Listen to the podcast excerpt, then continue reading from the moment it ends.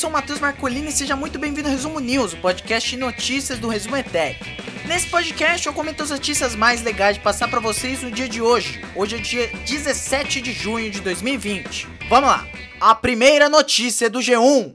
Câmara aprova MP que flexibiliza regras trabalhistas durante pandemia. Para iniciar o resumo news dessa quarta-feira, dia 17, matéria assinada pela Elisa Claveri e pela Fernanda Calgaro da TV Globo e do G1 de Brasília, a Câmara dos Deputados aprovou nessa quarta-feira a medida provisória que flexibiliza regras trabalhistas enquanto durar o decreto de calamidade pública por causa da crise do novo coronavírus. Essa MP ela vai seguir para o Senado, que tem até o dia 4 de agosto para aprovar. Entre as mudanças que estão previstas nessa MP, né, medida provisória, é, está a possibilidade de o empregador e o empregado celebrarem acordo individual que deve se sobrepor a leis ou normas coletivas de trabalho, que é tipo, vou fazer um acordo com meu patrão, isso aí é, é soberano em relação a leis ou então a normas coletivas, sindicatos, enfim.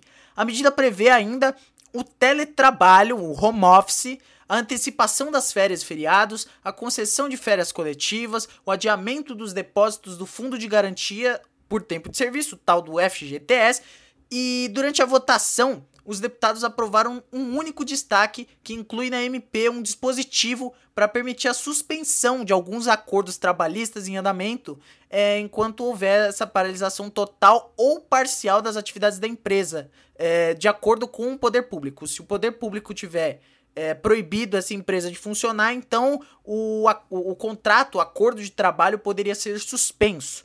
Essa suspensão vale para acordos tanto celebrados na rescisão de contrato ou em acordos judiciais de reclamação trabalhistas ou então demissão voluntária, enfim. É, por se tratar de uma MP, o texto é, passou a valer no momento em que foi publicado pelo Bolsonaro e, no entanto, para se tornar uma lei indefinitiva, ele precisa ser aprovado em até 120 dias pelo Congresso Nacional. Então essa MP, ela permite com que a empresa adote a modalidade de home office e determine a volta ao trabalho presencial independente dos acordos, ela permite antecipação de férias, suspensão de férias, pagamento de férias, tipo, o pagamento adicional de um terço de férias pode ser feito até a data do pagamento do décimo terceiro, e não necessariamente no momento das férias. Também vai permitir férias coletivas, uh, inclusive até por um período superior a 30 dias, antecipação de feriados, tudo isso com 48 horas de antecedência no mínimo. Uh, vai continuar, o, autorizar, né? a, que a empresa interrompa as atividades e crie um banco de horas com as horas não trabalhadas que depois terá que ser compensado pelo emprego, pelo empregado em até 18 meses após o fim da calamidade pública. Então, basicamente, você não está conseguindo trabalhar porque você é, porque está tendo uma pandemia, eles vão pegar essas horas que você não está conseguindo trabalhar e vão te cobrar depois. Enfim, tem outras medidas como adiamento, parcelamento do FGTS, antecipação do 13º de aposentados, exigências de saúde e tal e tal e tal, mas é basicamente essa notícia, é, enfim, é isso que o Guedes quer, né? A próxima notícia também é do G1. Secretaria denuncia invasão de deputado estadual em hospital com pacientes infectados com a Covid-19. Matéria do G1 da Bahia então, a Secretaria do Estado da Bahia, CESAP, divulgou uma nota denunciando que o deputado estadual Capitão Alden, adivinha de qual partido? Do PSL, é, acompanhado de seguranças, invadiu o hospital Riverside, ou Riverside, eu não sei, que fica no, em Lauro de Freitas, que é na região metropolitana de Salvador, na manhã dessa quarta-feira, dia 17. O deputado falou que a visita foi autorizada. O capitão Alden é apoiador do Bolsonaro. O Bolsonaro, esse que, em transmissão no Facebook no dia 11 de junho, incentivou as pessoas a entrarem em hospitais públicos ou de campanha para filmar o interior das instalações. Aí, após essa fala do Bolsonaro, já foram registradas invasões em hospitais no Rio de Janeiro, no Espírito Santo, em São Paulo. E no dia 4 de junho, antes da transmissão de Bolsonaro, já tinham alguns deputados invadido uma unidade de saúde saúde em São Paulo. Inclusive, o PGR, o Augusto Aras, numa, no, durante um pedido né, para que os ministérios públicos dos estados apurem denúncias de invasão, ele também citou ameaças contra uma médica do hospital de Ceilândia, no Distrito Federal. É, a unidade de saúde em Lauro Freitas é dedicada a pacientes contaminados pelo novo coronavírus. E segundo a CESAB, o deputado ele estava demonstrando estar armado e ameaçava a todo momento os profissionais da unidade, afirmando que daria voz de prisão. Em nota, a CESAB afirmou que um dos seguranças do capitão Alden teve contato com uma paciente que estava com as partes íntimas expostas devido ao banho no leito. Ainda por meio de nota, a CESAB disse que, abre aspas, é lamentável que o deputado e seus seguranças coloquem em risco a própria saúde, sob risco de serem infectados com a Covid-19, bem como a de pacientes e profissionais.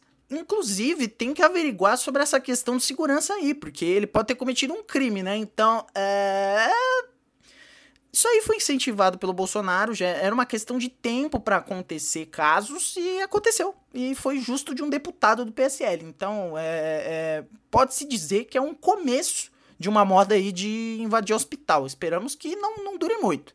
A próxima notícia também é do G1. Extremista Sarah Winter é transferida da PF para a Penitenciária Feminina de Brasília.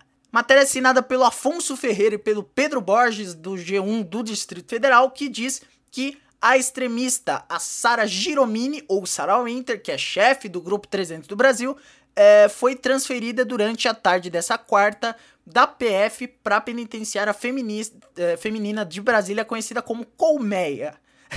ela estava detida com prisão temporária, temporária, né? Que, enfim, é, de cinco dias, pode se prorrogar por mais cinco, é, por causa da realização dos atos antidemocráticos e tal. O G1 aguarda ainda o posicionamento da defesa, então a defesa da Sarah Winter ainda não se posicionou. De acordo com o secretário de administração penitenciária do Distrito Federal, Adval Cardoso, a Sarah Winter vai ficar isolada em uma cela. Ela chegou na penitenciária por volta das 4 da tarde de hoje e ficará em quarentena por causa da pandemia, da pandemia do novo coronavírus. Interessante constar que o namorado da Sarah Winter, que estava em frente ao presídio feminino quando a extremista chegou lá, é, ele soltou fogos de artifício em direção ao prédio e, segundo a secretaria, esse jovem foi levado para a delegacia do Gama. E aí, nessa manhã dessa quarta-feira, a Sarah Winter foi ainda denunciada pelo MPF por injúria e ameaça contra o ministro do STF, o nosso é, careca, o nosso Hitman brasileiro, Alexandre de Moraes. Como punição, a ação sugere o pagamento de no mínimo 10 mil reais por danos morais. Vamos ver aí quanto tempo a Sarah Winter permanecerá na prisão. E bom, já que felizmente o futebol voltou na Europa, infelizmente no Brasil vai voltar, mas enfim, na Europa voltou, tem dois resultados interessantes hoje. É, o Napoli e a Juventus empataram em 0 a 0 na final da Copa da Itália, mas nos pênaltis a equipe napolitana acabou sendo campeã com um pênalti batido pelo Milik, foi nos pênaltis, foi sofrido, mas o, La o Napoli foi campeão. E no, na Inglaterra, o Manchester City venceu o Arsenal por 3 a 0 numa grande atuação do Davi Luiz pro Arsenal, que ele entrou em 29 minutos, ele conseguiu a proeza de falhar no primeiro gol e no segundo gol ele conseguiu fazer um pênalti e ser expulso, conquistou aí uma grande atuação. Parabéns pro Davi Luiz. Bom, então é isso. Muito obrigado a você que acompanhou o episódio até aqui. Se você gostou, manda pros seus amigos aí, porque o boca a boca é fundamental pra gente. É, se inscreve se você estiver escutando no YouTube. Se você estiver escutando em algum agregador de podcasts, assina o feed para você não perder episódios novos. Segue a gente nas redes sociais. É isso. Eu vou ficando por aqui. Amanhã você me escuta um pouquinho mais. Tchau!